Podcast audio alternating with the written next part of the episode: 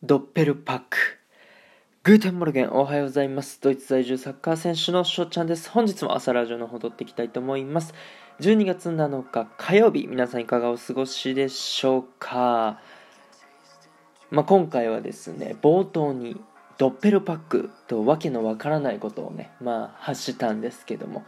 まあ、多分聞いてはるリスナーさん99.9%ぐらいはまあ知らないのかなというところなんですけども、まあ、これはですね、まあ、このドイツサッカー界で2ゴールを決めた時に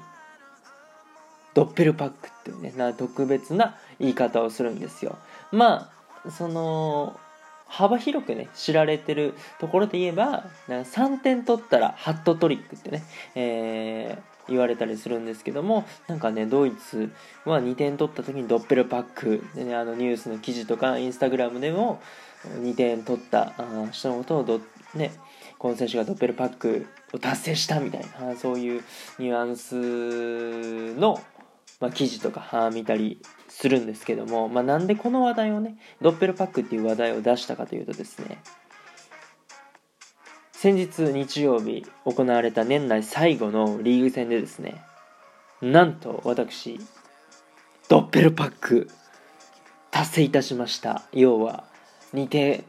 ん取ったんですよ。それで逆転勝ちもしたんですよね。そうなんかねめちゃめちゃ嬉しかったです。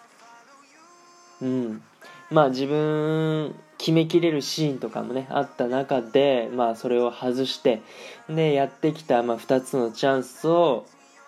まあ、一応ものにすることができたっていうね、えー、ところでまあ前もどっかで言ったかもしれないですけど、まあ、こういうね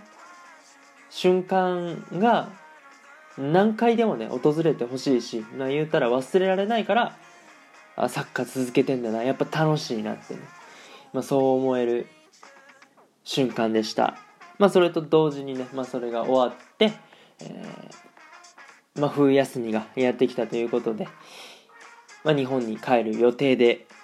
ございます。まあ、ゆっくりしながら、まあ、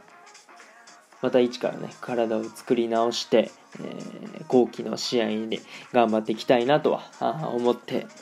おります。まあ、概要欄の方にね、今回得点した、まあ、2得点ですね。インスタグラムの方を上げたのでそちらの方の URL を載せておくのでぜひぜひチェックしてみてください。とりあえず休憩させてください。また来年頑張りたいなと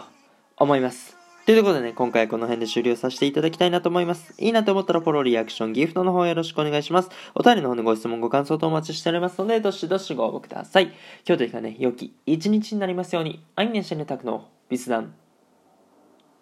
チュース